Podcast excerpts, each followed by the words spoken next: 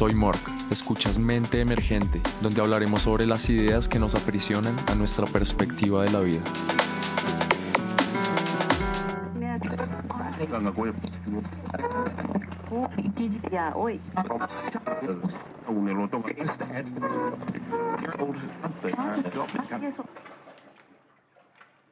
Hoy quiero empezar una serie de videos en la que les contaré y explicaré el mundo de la música electrónica. Es casi imposible no notarlo en nuestro entorno casi todos los días, dependiendo claro de dónde vivas. Podemos escuchar que todo está ambientado con melodías y canciones, donde gran parte fue creado digitalmente en un computador. Sin duda, la infinita versatilidad que tiene un DAW o programa de edición de audio sobrepasa sin escala las mentes de quienes crean canciones y sonidos en ellos, los productores de sonido. Hoy vengo a contarte la historia de la música electrónica, en la que hubo lugar para un montón de precedentes, para muchos desconocidos. A día de hoy, gracias a la música mainstream, muchos se han involucrado en diferentes escenas y movimientos que se desarrollan con un mismo ideal y preferencias por algún ritmo. Por lo menos de esa forma me gusta verlo a mí. No son pocos los subgéneros de la electrónica que han ido emergiendo junto con el desarrollo digital y tecnologías de audio.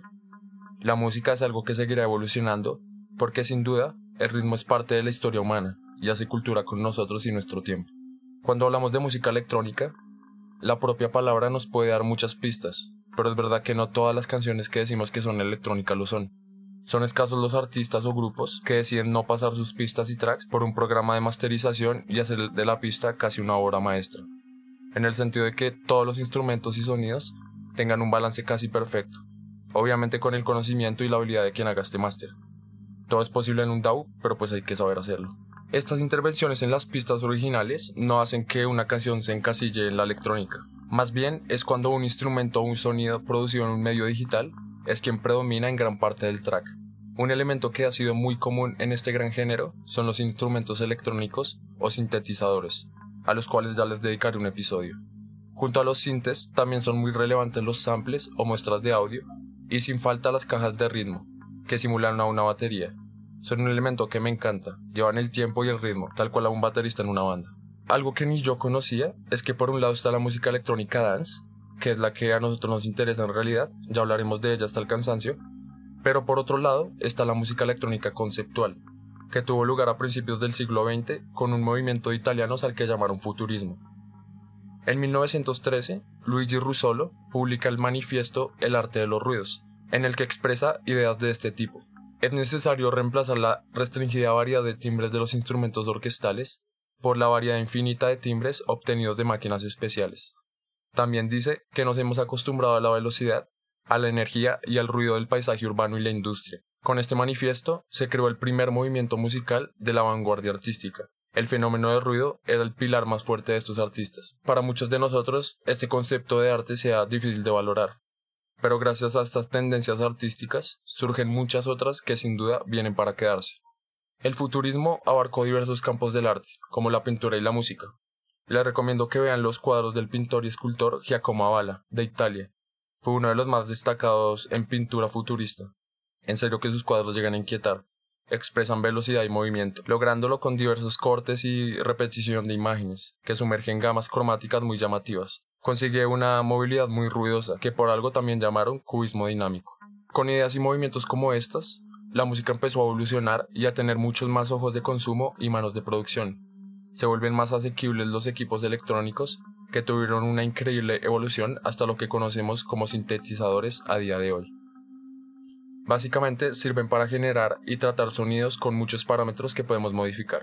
Probablemente si no sepas del tema, te sientas en una nave espacial si te pones enfrente de uno pero si al contrario sabes utilizarlo, te sentirás como un niño que puedes llegar al espacio con un juguete.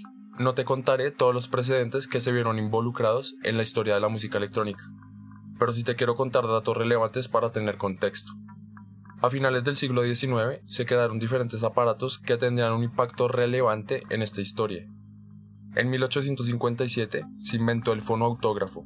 Era un artefacto que podía grabar las ondas sobre un cristal ahumado las ondas eran captadas por una bocina conectadas a un diafragma que hacía vibrar un hilo. Este imprimía su movimiento en el cristal. Este aparato solo era capaz de grabar, no de reproducir, pero con esto Leon Scott de Francia demostró que el sonido podía ser grabado. Nueve años después, Elisha Gray de Estados Unidos crea un piano capaz de enviar señales de sonido por una línea telefónica, el electroarmonio. Su característica principal era que podía enviar múltiples señales en diferentes tonos por la misma línea telefónica. Este invento fue el precursor del sintetizador. Elisha Gray descubrió que podía modificar el sonido de un circuito electromagnético y, y conseguir frecuencias audibles. También tiene la patente del teléfono y el teleautógrafo. Este último servía para enviar textos e imágenes a través de impulsos eléctricos. Este sería el precursor del fax. Algo que me llama la atención es que muchos objetos que conocemos hoy habían empezado a pensarse siglos antes, hasta llegar al modelo que conocemos hoy más comercial.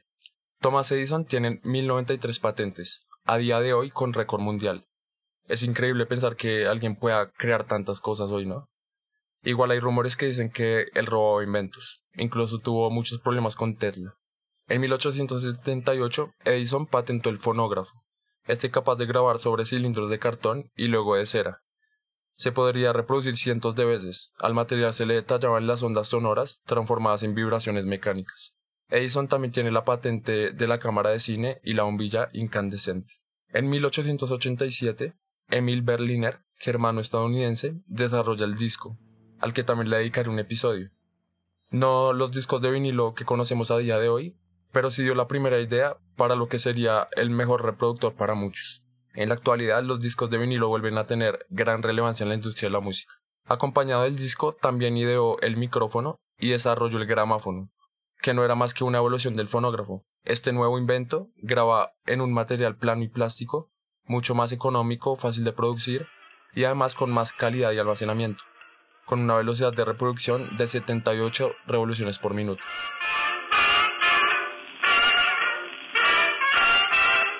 Este sería el sucesor del tocadiscos. En 1897 fue patentado por Tadeusz Cahill en Estados Unidos el primer instrumento electrónico relevante, el telarmonium o dinamofón. Se componía de 145 generadores de energía modificados, conectados a un circuito que produce corriente alterna en diferentes frecuencias. Estas señales se manipulaban con teclas sensibles como las del piano y bancos de controladores asociados, dando mucha versatilidad y juego. Con este aparato que pesaba casi 200 toneladas, convirtiéndose en el más caro y grande del mundo, solo se produjeron tres, cada uno más grande y costoso que el anterior, por supuesto.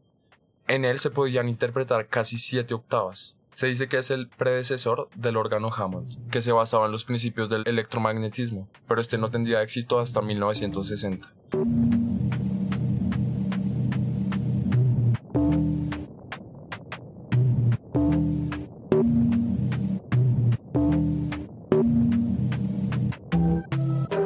En 1913, como ya mencioné, Luigi Russolo publica el Manifiesto del Arte de los Ruidos. Al año siguiente, en 1914, hace el primer concierto de música ruido en Milán y ese mismo año hizo otro en París. Ambos terminaron en disturbios. Sin duda la psicología del sonido tuvo lugar en estos encuentros. El concierto se llevó a cabo con los intonarumori o entonadores de ruido, que eran una serie de aparatos generadores de ruido acústico diseñados para controlar dinámicas, alturas y ocho diferentes clases de ruido. También lo conocen por ser el primer compositor de música experimental. Después de que acabó la Segunda Guerra Mundial, se convirtió en el primer filósofo de la música electrónica. Sin duda, dejó un gran legado.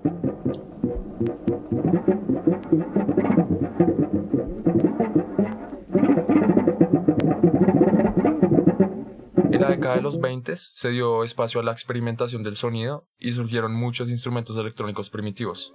Por ejemplo, en 1919, León Teremin de Rusia creó el Etherofón, posteriormente rebautizado como Teremin, con el nombre del autor. Este fue utilizado en la ciencia para medir algunas propiedades de gases y en el cine para ambientar películas de terror y ciencia ficción en los años 50. El Teremin se compone con dos antenas, una para el volumen y otra para el tono. Se manipulan sin tocarlo. Con la simple proximidad, nosotros funcionamos de puente entre los dos osciladores. Con este se compusieron las primeras piezas para instrumentos electrónicos.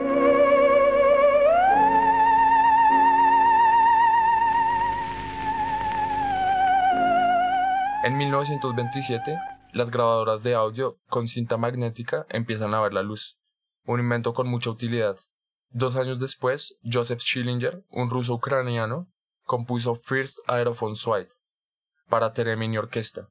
Les recomiendo que la escuchen, es una pieza interesante. Este mismo año, en 1929, Lawrence Hammond, un ingeniero estadounidense, abrió una empresa que fabrica productos electrónicos, entre ellos con gran relevancia en el mercado de la música, el órgano Hammond, que fue basado en los principios del telarmonium. También se produjeron ahí las primeras reverberaciones del mercado, que son un efecto el cual simula el espacio en el que se dispersa un sonido.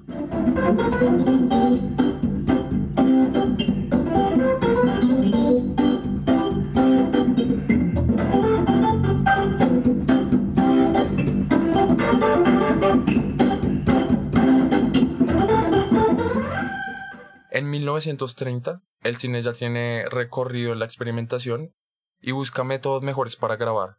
Desarrollan sistemas ópticos de grabación basados en celdas fotoeléctricas, es decir, que convierten la energía lumínica en energía eléctrica. Años después, la empresa alemana AEG desarrolla el magnetofón, que se reveló en Berlin Radio Show en 1935, el cual se basa en la mejora que hizo Fritz Flaumer, un ingeniero alemán, a la cinta magnética. Con la evolución de estas grabadoras, en 1942 se hacían las primeras grabaciones estereofónicas. Pero no fue hasta final de la Segunda Guerra Mundial que Jack Mulling, un militar estadounidense, las llevó a su país, convirtiéndose en un pionero de la grabación en cintas magnéticas y contribuyendo en muchos otros campos. La cinta de audio magnética tuvo mucha importancia, porque dio paso a lo que conocemos como edición de audio. Permitía cortar, retroceder, adelantar y pegar, y también permite hacer loops y bucles, y dio paso a lo que llamaron música concreta. La música concreta, que surge en 1950, se caracteriza por utilizar sonidos de la naturaleza y modificarlos, cambiando el tono, el timbre, el volumen y la velocidad. Los fundamentos técnicos y estéticos se originaron con Pierre Chaffag, un francés que con la publicación del manifiesto Tratado de los Objetos Musicales expone su teoría sobre el encanto del sonido y las diferencias del sonido humano y el natural.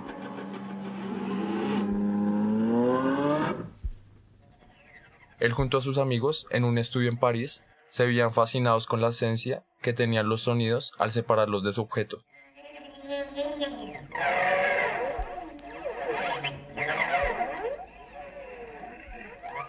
Llegamos a la década de los 50.